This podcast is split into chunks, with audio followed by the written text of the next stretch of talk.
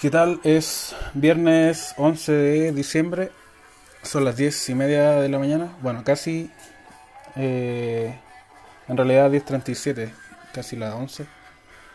Eh, les cuento algo interesante, bueno, respecto a mi cerveza, recién la mañana va a estar lista para, eh, para empezar a disfrutarla, porque ya pasaron las dos semanas de formación de gas dentro de la botella del CO2. Eh, ya les conté que, bueno, las pruebas que hice después del embotellado, el sabor me gustó bastante, exceptuando aquellas que se les pasó el lúpulo hacia la botella y, y, queda esa sensación de hojas de té en el fondo cuando se pasan por el filtro, esa, sensación de que quedan las hojitas en la garganta, que no me gustó mucho.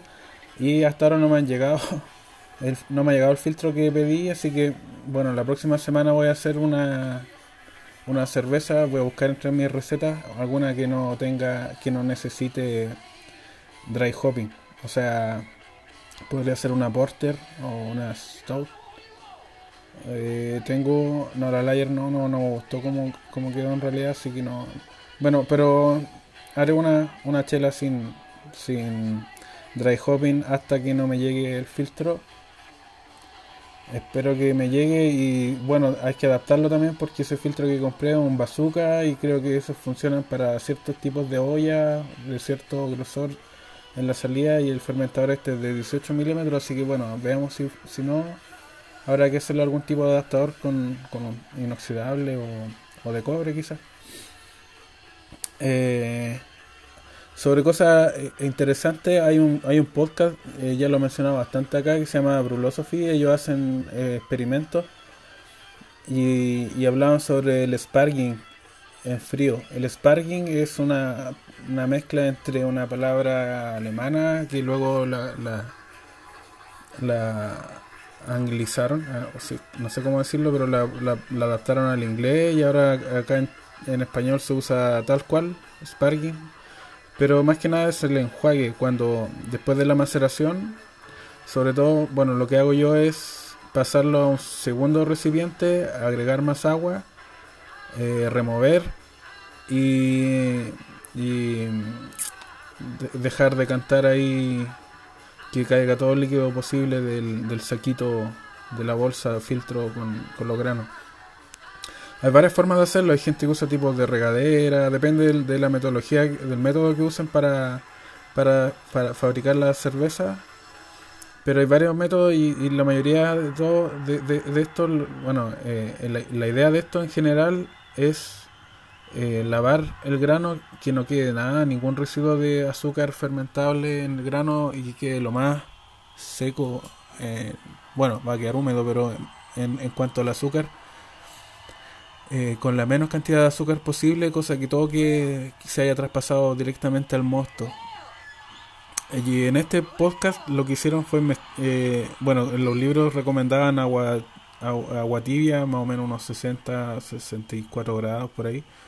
Eh, y ellos lo que hicieron fue como para mantener esa agua tibia a esa temperatura y no pasarse de más ni quedar corto se necesita un equipo adicional que mantenga esa agua a esa temperatura y, y para cerveceros caseros como yo eh, es un eh, equipo adicional que, que bueno tiene su precio necesitan más espacio eh, y, ellos lo que hicieron fue bueno y qué tal si usamos solamente agua tal cual como viene a temperatura ambiente entonces hicieron la misma receta solamente cambiando ese factor. Y al final, eh, bueno, aunque la, la, gravedad de origen y final cambió un poco, el, el resultado final en cuanto a grado de alcohol fue de 0,6 grados, así que no es tanto. Y después las pruebas que hicieron con gente que, que invitaron a probar, a hacer un test ciego un, con tres muestras una de ellas es la, la que tenía el Sparking en frío. De los 70, solo 10 dijeron que eh, habían encontrado una diferencia entre la cerveza y de ellos solo 7 encontraron realmente, eh, acertaron correctamente cuál era la que está, era la distinta. Así que digamos que ah, si tú fabricas cerveza casera o no tienes intereses de comerciales, en realidad es mínimo la diferencia, es casi imperceptible y 0,6 grados de alcohol no es nada en realidad. Pero si tu cerveza es comercial, lo que quiere es ganar dinero, no perder nada y bueno, la idea es aprovechar todos los azúcares que pueda, que pueda la, la mayor cantidad de eh, eficiencia eh, en, el, en esta mezcla, en esta maceración. Así que eso lo encuentro interesante. Eh, hay más detalles en el blog de Brulosophy, brulosophy.com. Ahí, pueden encontrar muchos artículos de experimentos similares y este lo encontré bastante interesante. Más que nada porque yo lo he hecho así con agua fría, filtrada obviamente, pero fría. Y, y en realidad, eh, para empezar, no sabía que también se podía, la recomendación general era con agua tibia pero viendo que no hay tantas diferencias, en realidad ni siquiera me voy a romper la cabeza en, intentar hacerlo. Así que esto es como... Eh, bueno, siempre hay formas de optimizar todo y hacerlo 100% mejor, pero como mi cerveza es hobby, es un pasatiempo y no la vendo, más que nada es para mi disfrute personal, así que bueno, lo estoy disfrutando. Y en cuanto a, a la eficiencia en la maceración, hay un artículo en The Beer Times sobre el pH, creo que le mencioné que el pH, bueno, eh, es cosa de básica cuando es ácido, cuando es base o, alcalino, pero en este artículo va más al callo, más al hueso, cuanto a cómo afecta el pH en cada parte del proceso de la elaboración de cerveza, desde la maceración, el hervor, eh, eh, la fermentación también. Y, a grandes rasgos, bueno, la mayoría del agua que llega por tubería es un poco eh, eh, es base, es alcalina, porque si fuera ácida podría correr la cañería, entonces hacen un tratamiento para que sea un, poco mayor a 7 y 7 del neutro.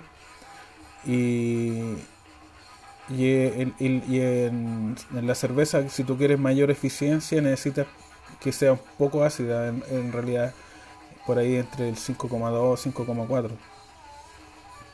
Y luego con los procesos siguientes de la elaboración de cerveza, se va el, mosto se va haciendo cada vez más ácido en cuanto a pH, ¿no? porque en realidad es dulce, si lo, lo prueba y lo huele es dulce, pero en cuanto a pH se va haciendo un poco más ácido. Y bueno, en el artículo no voy a explicar toda la fórmula, que hay acá, pero en el artículo explican cómo hacer estos tratamientos, la manipulación. Y, bueno, si tú quieres hacer una Hazy IPA, por ejemplo, esto es importantísimo el tema del pH.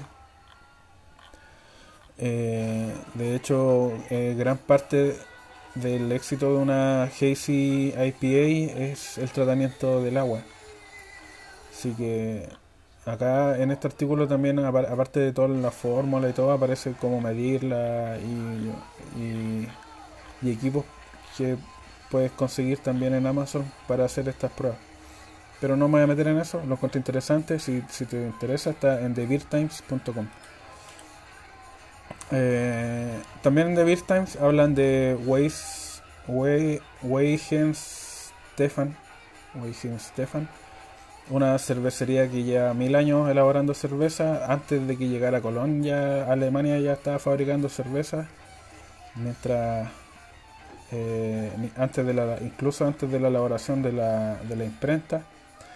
Y habla aquí en este artículo habla un poco de la historia desde, el, desde cuando Abbott Arnold obtuvo una licencia para fabricar cerveza en un monasterio y desde entonces del año 1040, o sea, casi mil años, faltan 20 años para que se cumplan mil. Y desde entonces ha, tenido que pasar, porque está cerca de Múnich, y ha tenido que pasar cuatro incendios, tres epidemias y un terremoto de magnitud considerable según este artículo. Y no han parado de fabricar cerveza jamás. Eh, en general fabrican cervezas de trigo eh, el 88% de, sus, de, sus, de su producción es de cervezas de trigo eh, Eh, una cosa interesante es que ellos tienen un sistema también de lavado eh, de, cerveza porque desde hace un tiempo en Alemania se reciclan las botellas, algo que deberíamos hacer nosotros también.